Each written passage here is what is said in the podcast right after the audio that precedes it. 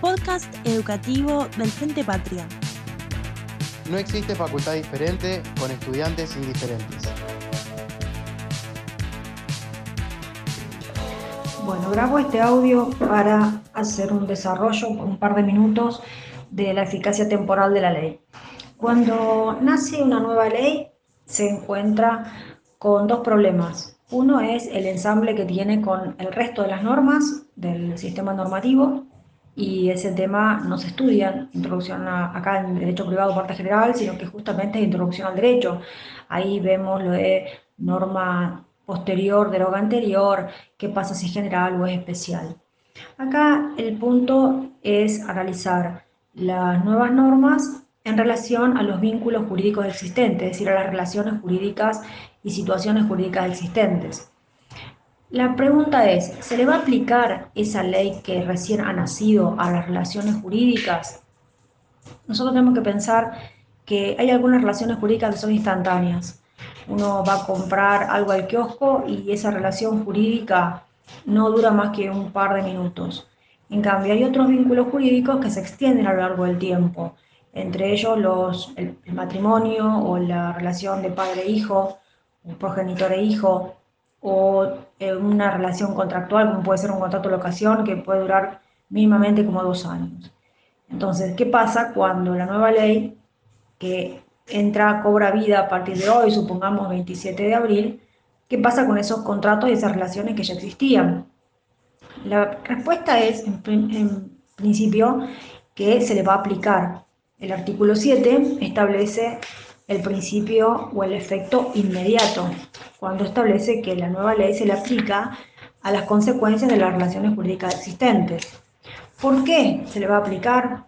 Por motivos varios. En primer lugar, porque la ley nueva se supone que es mejor que la anterior.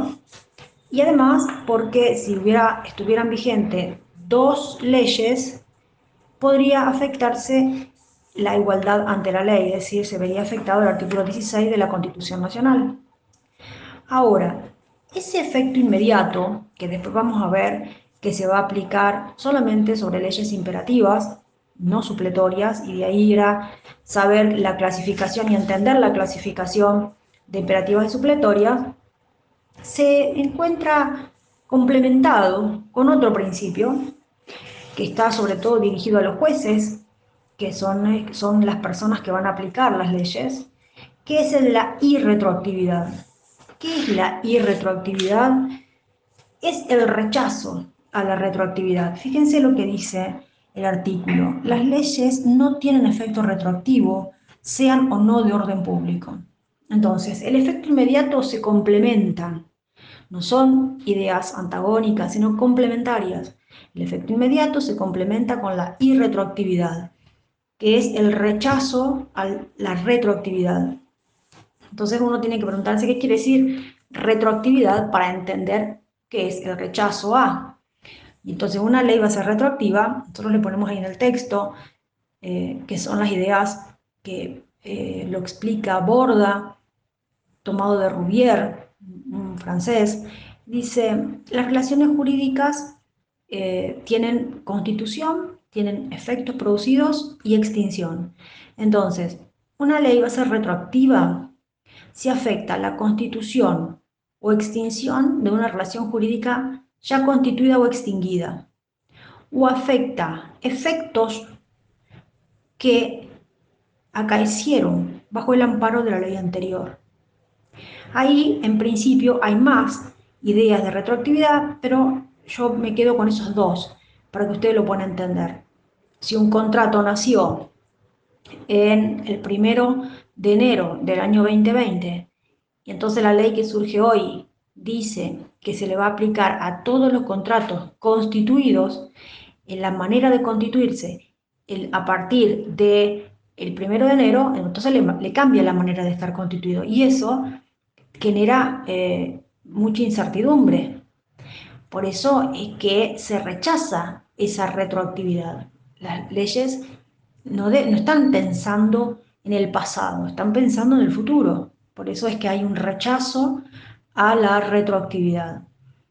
Eh, ahora, ¿Tiene excepciones este principio de irretroactividad? Sí, dice, salvo que la ley lo disponga. Fíjense lo que dice el artículo. Las leyes no tienen efecto retroactivo, sean no de orden público, excepto disposición en contrario. Es decir, si el legislador lo dijese, en principio parecería que pueden existir normas retroactivas o leyes retroactivas. El tema es que automáticamente eh, da lugar a la excepción, le pone un límite, un límite que es enorme, y les dice que no puede afectar derechos amparados por garantías constitucionales. Entonces, parecería que le abre la puerta para que el legislador pueda dictar una norma retroactiva, pero automáticamente la cierra, le cercena el espacio, porque le dice que no puede afectar derechos amparados por garantías constitucionales. Esa es la primera excepción de la irretroactividad. ¿Cuáles son las otras excepciones? Algunas que surgen de otros principios, como por ejemplo la ley penal más benigna. Esa es otra excepción, la ley penal más benigna se puede aplicar retroactivamente. Y otra excepción son las leyes interpretativas.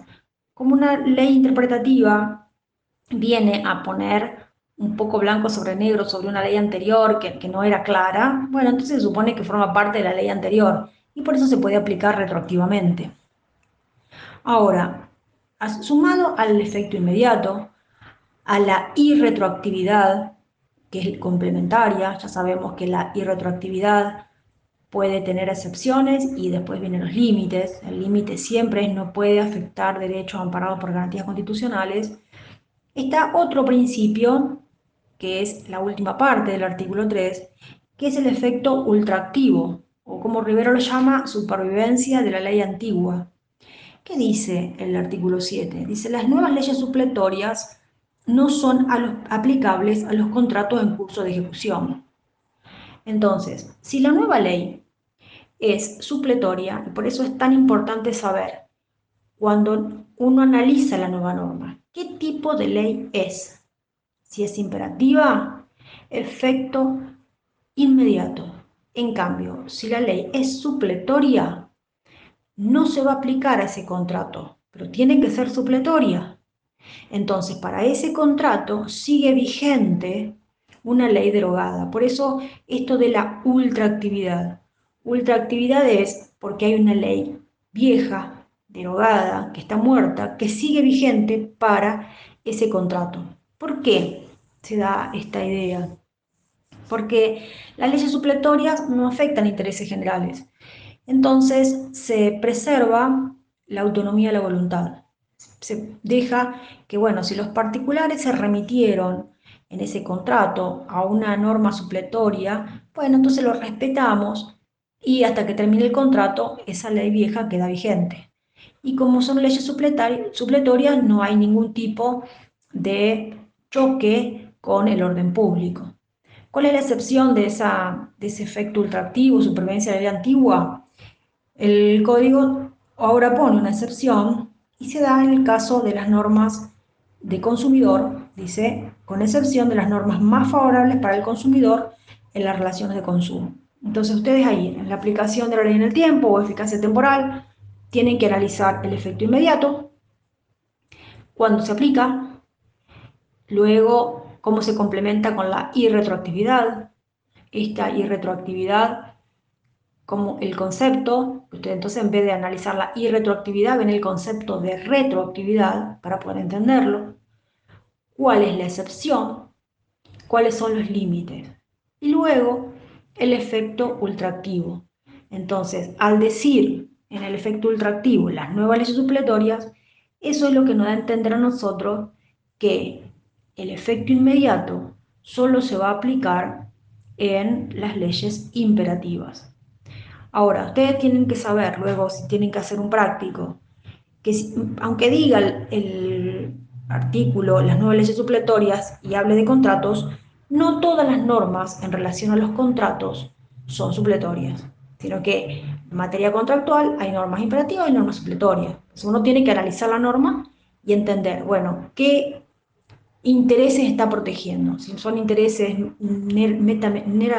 netamente particulares, eh, como puede ser un domicilio de pago o quién paga las mejoras en una locación, Bueno, entonces eso, como no afecta a intereses generales, la norma va a ser supletoria. En cambio, si está atendiendo intereses generales, la norma es imperativa. Imagínense, salió un decreto de necesidad de urgencia donde prohíbe en este momento subir los alquileres, no se pueden desalojar por falta de pago, se van a reconducir algunos contratos, aunque hayan, se hayan extinguido en el transcurso de la cuarentena. Esa ley habla de contratos, pero ¿qué tipo de norma es? ¿Afecta a intereses generales? Y sí, porque está protegiendo a los sujetos vulnerables de las relaciones. Entonces, esa ley es imperativa. ¿Tiene aplicación inmediata? Obviamente, tiene efecto inmediato. Bueno, espero que estos minutitos les hayan servido para poder entender algo del tema.